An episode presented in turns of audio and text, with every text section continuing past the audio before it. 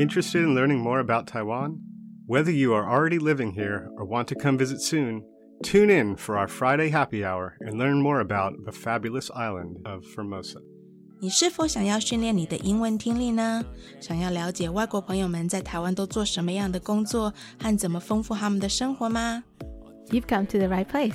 Tune in each and every Friday from 5:20 p.m. to 6 p.m. with me, your host Beverly. 每个礼拜五的下午五点二十分到下午六点，欢迎收听国立教育广播电台的 Friday Happy Hour in Formosa。我是主持人 Beverly。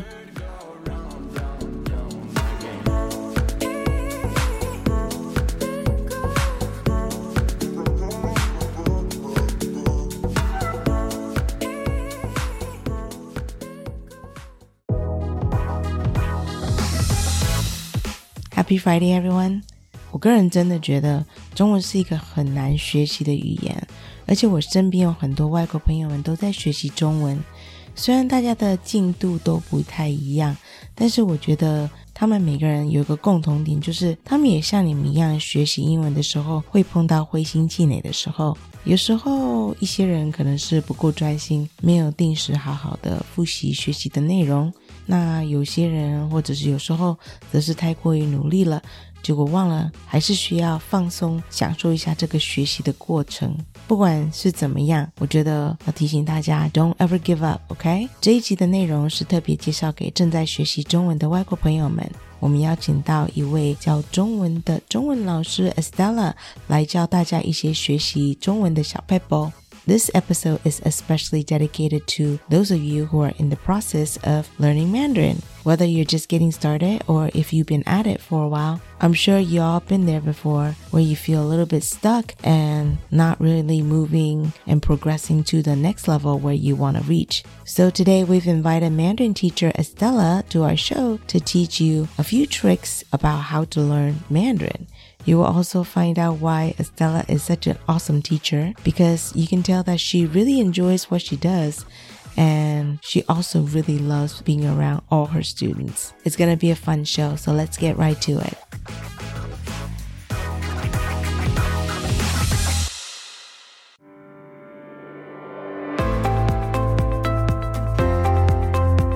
又到了 What's Happening 台湾这个单元，我们用英文以说新闻的方式，提供给外国朋友们了解台湾这一周的一些大事。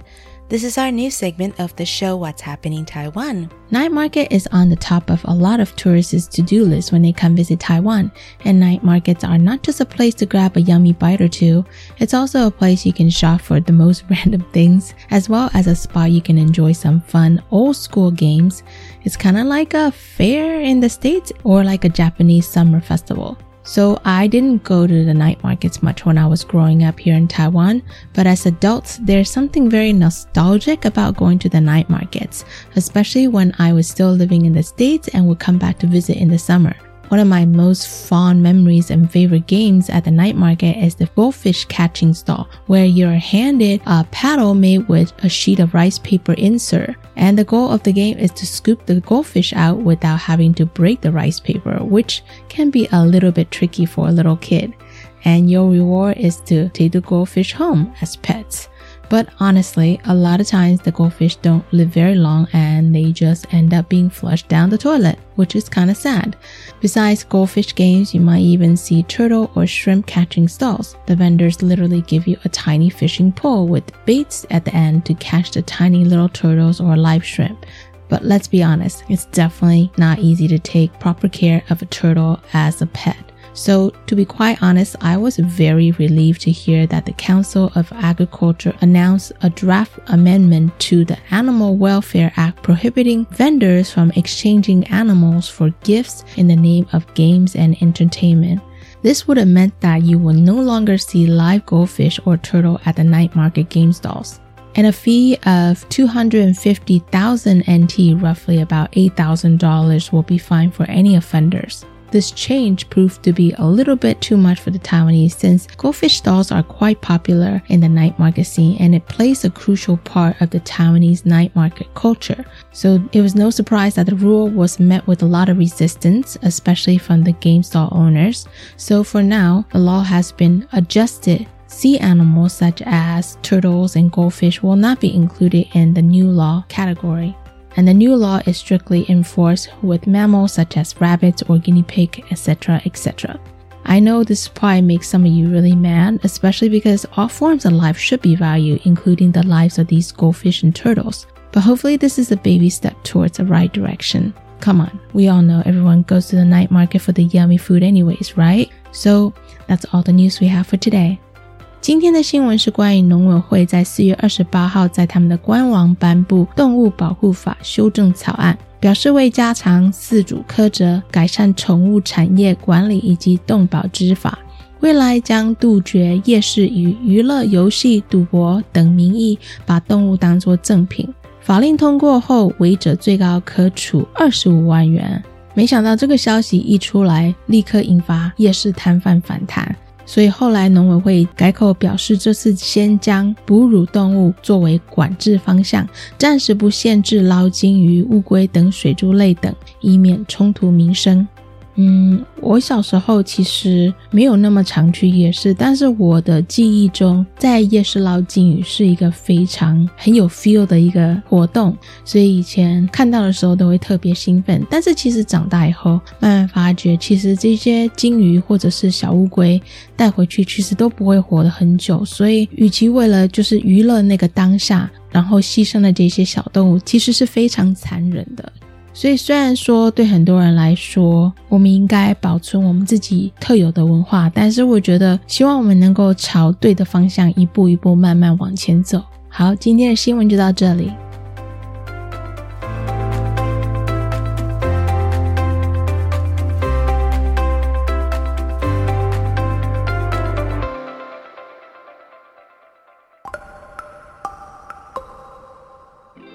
Hi, my name is Estela from Taiwan. I have picked this song 早安晨之美 by Lu Guangzhong because it is a simple song that is easy for foreign students to learn and remember. Additionally, many foreigners have fallen in love with Taiwan's breakfast. 哎，吃早餐啊！快点啊！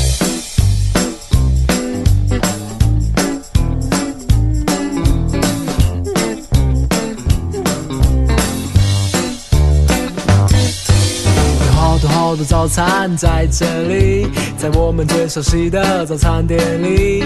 不管你睡得多晚，起得多晚，这次没永远在这里欢迎光临你。对啊对啊对啊对啊对啊对啊对啊。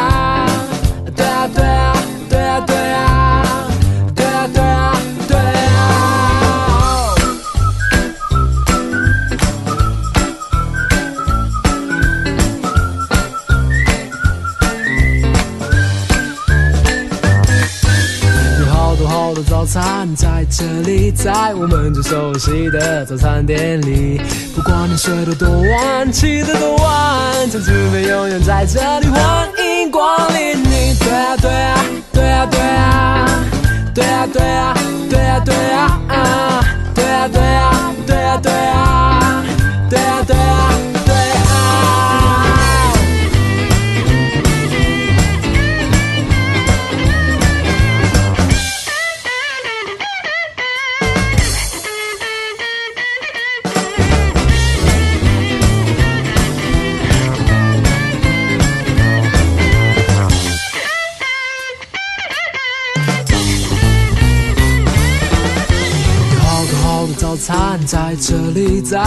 最熟悉的早餐店里。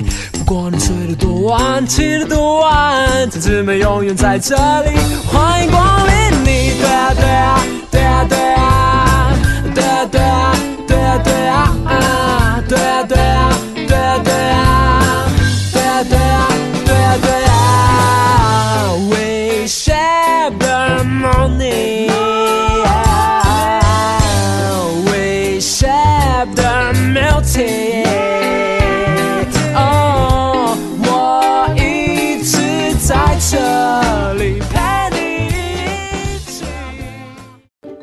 The Ministry of Finance kindly reminds you that the government is offering a one time cash payment of 6,000 NT to all eligible individuals, and there is sufficient time left until the deadline. Get your money via bank transfer or cash at an ATM or post office. Visit 6000.gov.tw or call 1988 for official information. Watch out for scams. A one time cash payment for all. The Ministry of Finance cares about you. 新闻快报：机关署表示，长病毒已经进入流行季，请家中有五岁以下幼儿的家长特别注意。老公，你听到没？新闻说哦，说特别是家中有感染长病毒的幼儿，出现嗜睡、手脚无力、持续呕吐、抽搐等重症前兆病征，要迅速送医治疗。哎，那你刚回来有没有先洗手？如果没有，我可是不准你抱 baby 哦。是，老婆大人。预防长病毒，赢在勤洗手。以上广告由疾病管制署提供。The 2023 house tax collection has started. Use the mobile pay or e-payment app to scan the QR code on the tax bill from May 1st to May 31st and pay your taxes easily. Or pay the tax at convenience stores, financial institutions, or make transfers via demand savings account or pay by credit cards. This advertisement has been provided by the Ministry of Finance. 你有多久没有回家了？逾期停留或居留的外国朋友，移民署现正推动扩大自行到案专案，即日起到二零二三年六月三十日，自行到案者免收容、罚还新台币两千元，且不管制来台期间。详情请向移民署官网或拨打免付费咨询专线零八零零零二四八八一。以上为内政部移民署及劳动部广告。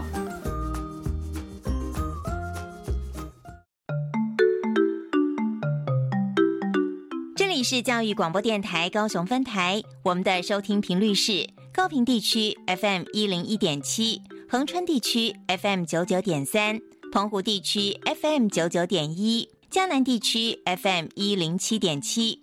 欢迎您收听教育电台所制播的优质节目。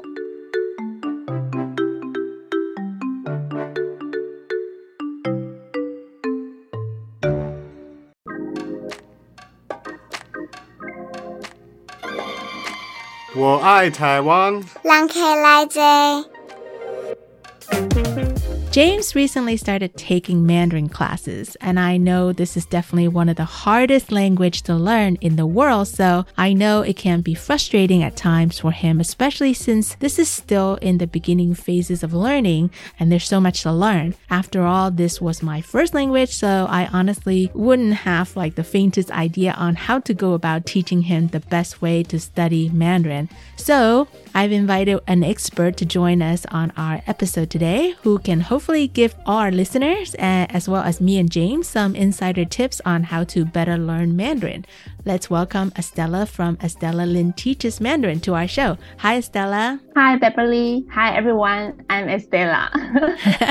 uh, can you tell us a little bit about yourself? Yeah, I'm a Taiwanese and I am a Mandarin teacher in Taiwan. I teach Mandarin in fun way and like to share Taiwan culture to my students and followers. Oh. And I'm so excited to attend to this show. Uh, yay! Thanks for joining us. yeah. So you, you mentioned that you are Mandarin teacher. Mm. Uh, how long have you been doing this job? Around eight years, I think. Oh, cool. Mm-hmm. So, Estela, did you study how to teach students Mandarin? Actually, my major is not teaching foreigner Chinese. Okay. My major is Spanish. oh, really? Espanol?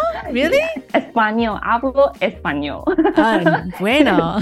Yeah. Hablo Yes. un poquito. So, do you teach your students in person, in a classroom, or you do you mainly teach your students online? Before, at the beginning, most of my class was like on person. Mm. But because of COVID 19, so right now my class is, I think, 90% online. 90%. Mm-hmm. Wow. Yeah. And also the COVID changed everyone's uh, situations. Yeah. So I think most of the students, they prefer to take online class instead of in-person class because it's more convenient. Yeah. If they are busy, they can just start their Chinese class right after their job. Yeah. And you can be in your pajamas, you can have a glass of wine. well, normally they still wear like the, the quite Uh, formal suit. Yeah. I see. Okay, cool. And then, so are most of your students living here in Taiwan? I will say like half half. Oh, really? So uh, around 50% of my students they are living in Taiwan, but Uh-huh. around 50% they are living in maybe States or maybe England, New Zealand, or even South America. Oh, wow. Yeah. That's really cool. Mm. So, Estela, I understand that a few past guests of our show were actually your students, right? Yeah, can I mention their name? Yes, of course. yeah, it's a Jonathan and Kate. And when I saw them, I was so surprised. They had been my students before and they had learned Chinese together. They're the greatest. I love Kate and Jonathan. Yeah. So, quick question. Mm-hmm. When your students come to you, when they first come to you, Mm-hmm. where do they normally stand as far as how proficient they are in Mandarin? I mean, do any student come to you with not even speaking a word of Mandarin at all? Yeah, a lot. Really? Okay. Yeah, so I have students at many different levels. Some are like total beginners and have to start from scratch, Mhm. and others are beginners who only know some basic Chinese. Okay. And also, there are some intermediate learners who have problems with pronunciations, tones, or understanding others. Yeah. So they maybe just want to improve their speaking skill. So Mm. essentially, every single client, every student of yours, you have to come up with like a customized lesson plan to cater to their Mandarin ability, essentially, right? If they are intermediate learners, normally I will give them like customized class. Okay. And if they are from scratch, I have my own lesson and also that lesson based on a book. But when I teach them, I will also like adjust my class from each student's personality, Mm. situations. Because some students are probably a little shy, maybe, right? Then you have to adjust your lesson plan differently. Yeah, so it's very depends on the students. For example, I also teach them depends on their interest. Mm. So if they like outdoor activity, I will have some conversation with them like about outdoor activities. If they are more introvert and uh, they prefer to talk about maybe board games, I need to have that kind of conversation as well. Yeah. I see. That's cool. Keep them engaged, right? Yeah. So, would you say most of your clients come in with like a particular goal in mind on how well they want to know the language? Like, do most people just want to learn how to converse, or do they want to be like reading and writing as well? Because that's hard, reading and writing Mandarin. I would say writing is hard, but around maybe 90% of my students, they all can read. Oh, really? Yeah, reading actually is not as hard as imagine. Mm, okay. That's Yes, good to know. But writing is hard, right? Writing is hard, and especially right now, we don't have so many opportunities to write by hand, even Taiwanese, right? Yes. So I will say it is not necessary to write, Mm. only if the students they willing to write. Because some students they really like write. Yeah. So unless I think that it's enough to read characters. Uh, so maybe for some of our listeners who doesn't really quite understand how Mandarin language works, um, so the reason why Estela just said most people these days don't get the opportunity to write is because we use our phone a lot. Yeah. And when we type on the phone, we either use Which is a special system only used in Taiwan, or uh, a lot of people use Pinyin. Like Pinyin is a little bit easier for me, even though it's still a little hard. Yeah. So essentially, you're not writing a character out like they used to. I think it's really hard for a lot of people. They know what that word looks like, but sometimes when you go to write it, you forget how to write it out. I mean, at least for me. It's true. Is it, is it like that for you too? Sometimes, yeah, Yeah. if it's that character is not like common, sometimes we have to check our cell phone and to remember how to write. Yes. Thank God for cell phone these days. That's cool. So I'm definitely being a little bit selfish in asking you this question for my butter half, mm-hmm. James, who is just starting to learn Mandarin. Yeah. I think both James and I don't really expect him to be reading or writing Mandarin anytime soon because it's hard. Mm-hmm. But he really would like to be able to converse with other people in his daily encounters. So for someone like James, how would you suggest he go approach learning Mandarin? Should he just be learning the vocabularies or should he be learning the fundamental stuff like grammar, pinyin, or even bopomofo? Well, for my suggestion, uh, most of my students, if they don't have like a spatial purpose, mm. they just want to converse, I would just suggest them to start with pinyin system mm. and Zhuyin system because it's only used in Taiwan, right? Mm-hmm. So I think normally I would suggest uh, my students who are really in love with Taiwan culture, Taiwan history, then they can learn Zhuyin mm. because as you know, maybe when they want to ask a Taiwanese, oh, well, how to spell this character in pinyin, uh-huh. then I think 90% of Taiwanese, we don't know how to spell pinyin. Yes. We only can know, oh, it's Zhuyin, like b b a ba. Mm-hmm. So it depends if uh, he really want to learn Zhuyin and like to communicate with Taiwanese about it. But if you just want to like speak with pinyin, it's fine. Yeah. And for the question of whether to learn only vocabulary or also grammar, I think it is also important to learn grammar because if you have like maybe thousand of vocabulary but you don't have any grammar structures to build correct sentences, then it is hard to have a good sentence, right? So I think both vocabulary and grammar are equally important. For example, like for my students in English, normally is I'm at a place 我要去台北。嗯 Like for example, normally is place in Chinese will be place doing something, right? Mhm. But sometimes like the student they will say doing something with place because they have influence by English. Mm. So we need to learn some like Chinese grammar structure to have a good sentence structure. I think that's the part that James is really having a hard time Ah. because he's not really learning what you just explained the grammar, the structure. That seemed like a very key element Yeah. to kind of spark that initial like understanding of the language. Actually, if we just need to have like basic conversation, we don't really need like a lot of the grammar sentence Yeah. and grammar structures. Yeah, but I have to remember some important grammar structures to build it. Yeah. Just very basic stuff, right? Yes, yes. How about my other friend Jo? Mm-hmm. She's been learning Mandarin for a few years now and she does take one on one lessons with her Mandarin teacher. What she really wants to focus on is to get her Mandarin tonality right. Mm. Like, you, you know what I mean? Like, she wants to sound more like a Taiwanese local and she wants to learn, you know, more fun everyday lingos or even terminologies that she can apply in an everyday conversation with her friends and people she encounters. What would you suggest for someone like that? Well, in this case, I suggest that she watch some Taiwanese YouTube channel. Mm. Uh, not the one teach Chinese. I mean, like the real Taiwanese YouTube channel, like Taiwanese watch, and listen to some local podcasts to imitate the way they Mm, uh, yeah. local speaks. Uh-huh. Yeah, and I really don't recommend her to listen to textbook audio since Okay. it often uses the China Chinese accent, which is not used in Taiwan.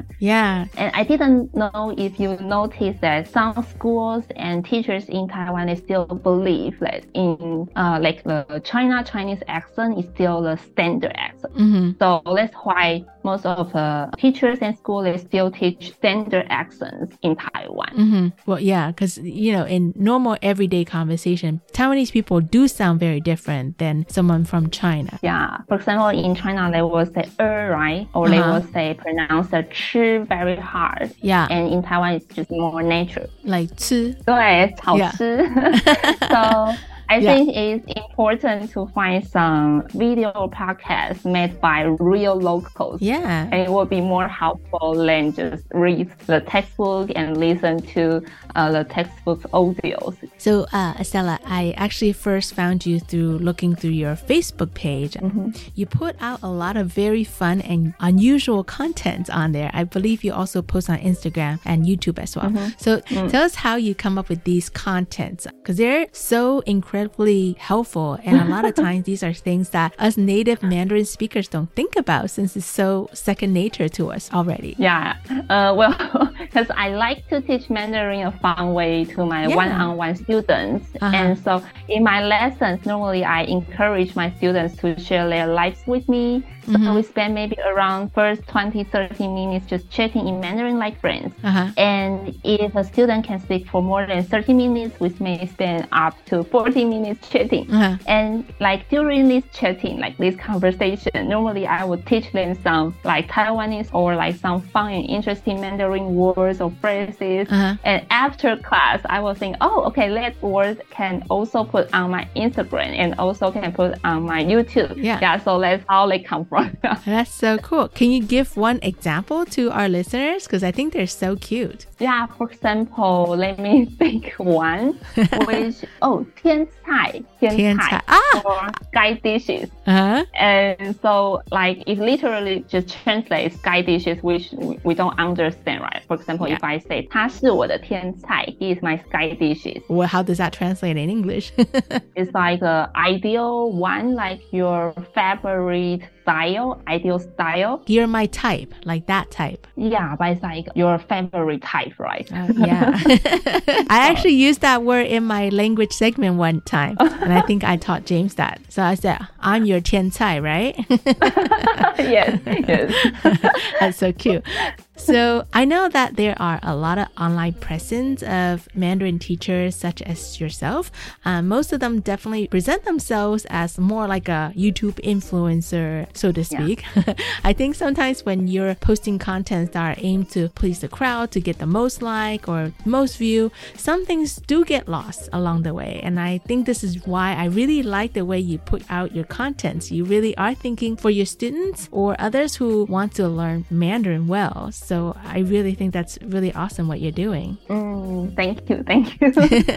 well, I think, uh, yeah, there are many people now, like they teach Chinese on Instagram or YouTube, Uh-huh. right? Yeah. But uh, I also think not all of them are doing it as their job. Maybe some may just share Chinese information and want to become influencers, but they may not have much experience teaching foreigners. Yes. So as a result, the content they share may not be very useful.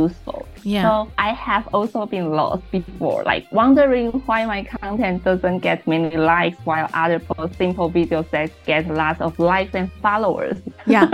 so yeah, but my friends told me that we need to have active customers, active Yes. followers. If we make simple videos just to get more likes, even if we have like 100, like a lot of followers, they, they will not see us as a teachers, right? Like who can really help them. Instead, we should focus on what we think is important to our followers. So when they really need help with their Chinese, they will reach out to us. Yes, Yeah. you put Mm. that so well. I totally understand what you mean because I get really frustrated too.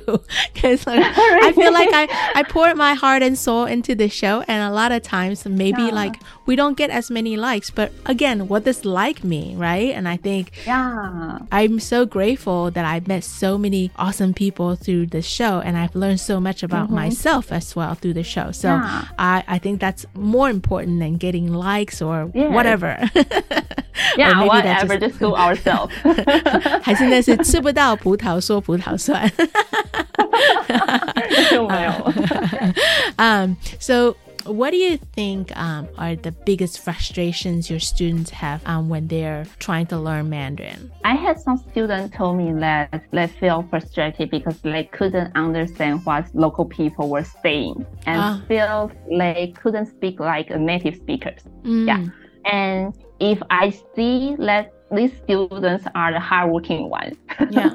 I, I encourage them to try like various ways to improve, such as like watching YouTube channels and listening to podcasts that I suggest. Yeah. Because some may be too uh, difficult, so I will give them some simple ones. Yeah. However, yeah, I believe it is equally important to build their confidence and encourage them to have a positive mindset. Yeah. Because students who have positive thinking and confidence are more more willing to speak and mm. make mistakes, which in turn help them to improve quickly. On the other hand, like students who have negative thinking and are afraid to speak with native speakers often struggle to achieve their goals. So, but fortunately, the students I mentioned before have all overcome their language learning obstacles and have developed a more positive mindset than before. yeah. Ooh, I really hope James listens to the show because I think he's at that frustrated level. And I can't wait to see him just kind of turn it, the boat around, you know? And I think yeah. this advice is really great also for some of our listeners who are learning English, Taiwanese listeners who Mm. are learning Yes. uh, English, because I know it's really easy to get frustrated. Yes. 有时候像我们这种很多几乎是全部英文的节目，他们有时候听嗯很辛苦。对。可是我觉得，与其就是 give up，就说啊，我听不懂了，算了，you know，对你就继续听下去吧。是你听懂一句就是多一 句，你你搞不好今天听懂一句，你就多学一个东西。真的，其实就是不要说，就说我听不懂，我听不懂，你一直要坚持下去，对不对？对，我觉得有时候那个心态就是慢慢的会改变。对，因为我刚刚说的那些学生，他一开始其实也没有那么正面，然后我嗯觉得就是要慢慢的去调整他们，引导他们，嗯然后他们自己也会发现，哎，就是这次他们过了这一个难关之后，下一次他们就是他们可以做的事情更多，然后再过一次难关，他们可以做更多事情之后，他们的心态会越来越正面。对，嗯，be more confident, right? 对。I know you probably have like the most fun job in the world because you get to meet a lot of different people. What is the biggest challenge about your job? Okay, so in my job, I, I really have to do a lot of things. Yes. So, for example, I have to prepare the class, like everyday classes, and I have to do like like Instagram, Facebook, YouTube, like for marketing as well. Social media, uh huh. Yeah, and also I right now I'm trying to develop a video class, audio class. So it's kind of like my job is not just for teaching right now because I Mhm. have social media and my own boss, right? Mhm. So I need to do a lot, a lot of things. Oh my God, I feel you a hundred percent. That's the same as me, right? I think one time one of our listeners emailed me and said, I love the work you and your team put out. And I said, What team? It's me. Only me, yeah. I understand. I understand. So let's talk about the fun part. What do you enjoy the most about your job? Well, it's actually love friendship with my students. Mhm. because for my students, they are not just students to me. We are more like friends. Yeah. So during our classes, there is always just like laughing together, and my students share their life with me. Some of my students have been learning with me maybe four to five years. Oh, wow. Sometimes it's also hard for me to imagine like if I learn a language, how come I can like learn four or five years with a teacher, same teacher? yeah. So, so we have developed uh, a close friendship. Like even send me picture of their travels, which makes me feel like wow. I maybe do something right, and I'm Yes. definitely a unique teacher compared to others. So Mhm. it's this like the truly enjoyable part of my job. Yeah. Well, it's because Yes. you care and it shows. And I think, uh, you know, it's nice to be rewarded when you put your heart and soul into it. Yeah. I want to thank you so much for taking the time out of your busy schedule to chat with me, Estela. But I'll make sure I share all your social media on our show so our listeners can go and learn more fun lingos in Mandarin. Okay, thank you.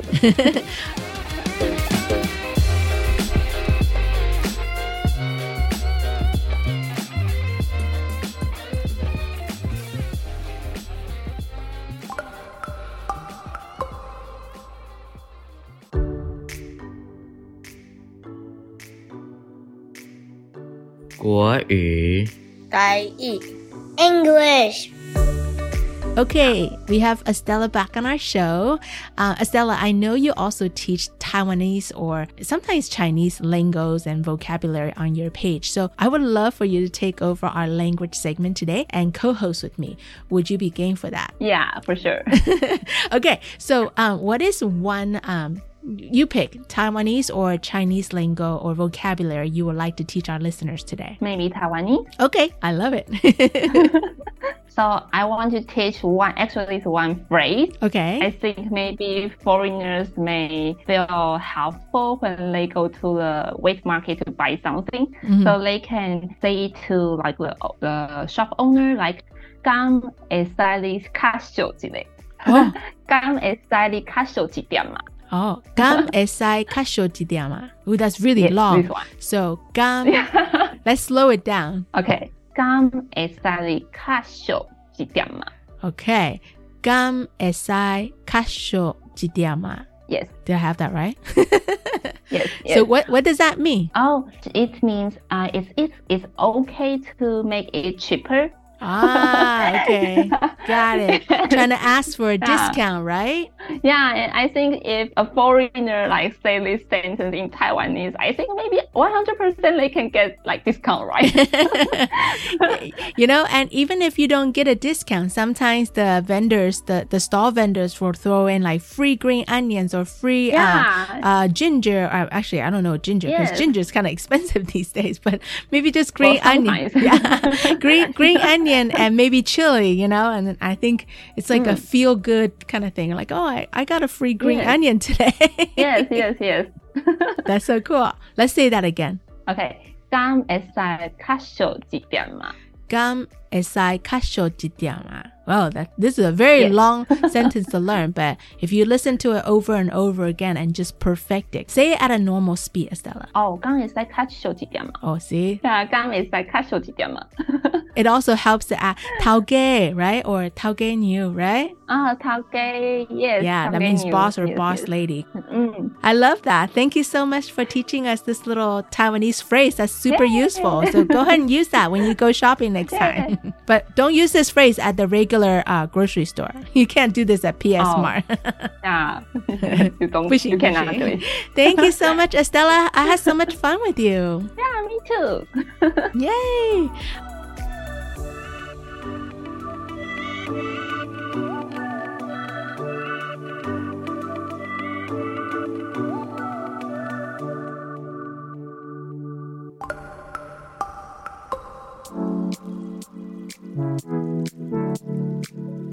又到了节目的尾声，我真的觉得中文是一个非常难的语言。詹姆斯最近开始上中文课，他常常在家里自行复习的时候感觉到很无助。我觉得他是很有心想要学很多很多的东西，但是一下子这么多东西，其实是真的很难全部都记得住。或许我应该介绍 Estella 老师给詹姆斯，让他有那种一对一的学习中文的机会，让他打个基础。What a great idea, right? 其实我身边很多正在学习中文的朋友们，他们常常跟我抱怨说，他们身边的台湾朋友每次跟他他们在一起的时候，只会拼命的想跟他们练习英文，所以这些外国朋友们通常都没有机会在生活中好好的活用一下在课本上学到的中文。所以你身边若是有外国朋友们正在学习中文，与其每次跟他们在一起的时候拼命的跟他们说英文，偶尔不妨尝试一下，只有跟他们讲中文。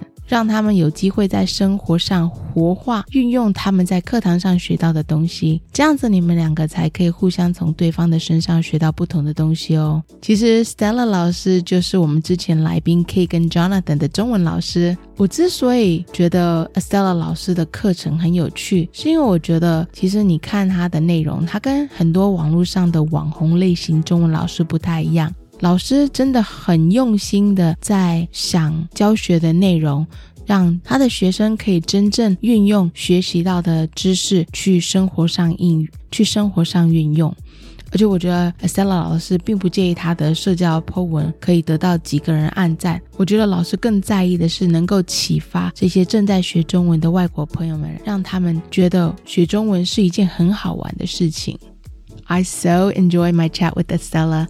I know from browsing through her Facebook and social media pages that this was going to be a fun show, but I had no idea we share so much in common. I think what I admire the most about Estela is that she puts the needs of her students, whether it's current students, uh, past students, or even future students, she puts their needs first and foremost. She's been teaching Mandarin now for over eight years, and not only does she enjoy her job immensely, she also make deep and meaningful friendships with her students. And I feel exactly the same way as I am so appreciative of this opportunity to have this little radio show here. And because of this show, I've met some super, super incredible people living here in Taiwan that I would have never met otherwise. I know I mentioned this last year, but I really want to do a end of the year meetup with all my past guests on the show because most of the guests I've interviewed in the past, I never met them in person. I would love to be able to tell all my past guests in person how much I appreciated them sharing a little piece of their life in Taiwan with me and with our listeners. And if you are someone who's getting frustrated about learning Mandarin, you're looking for a perfect Mandarin teacher, make sure you hit up Estela because I think she's the right gal for the job. All right, that's all the show for today. 希望大家能够有个美好的周末。下礼拜五同一时间，请继续收听 Friday Happy Hour in Formosa。This is your host Beverly signing off. 下礼拜见。 See you next week.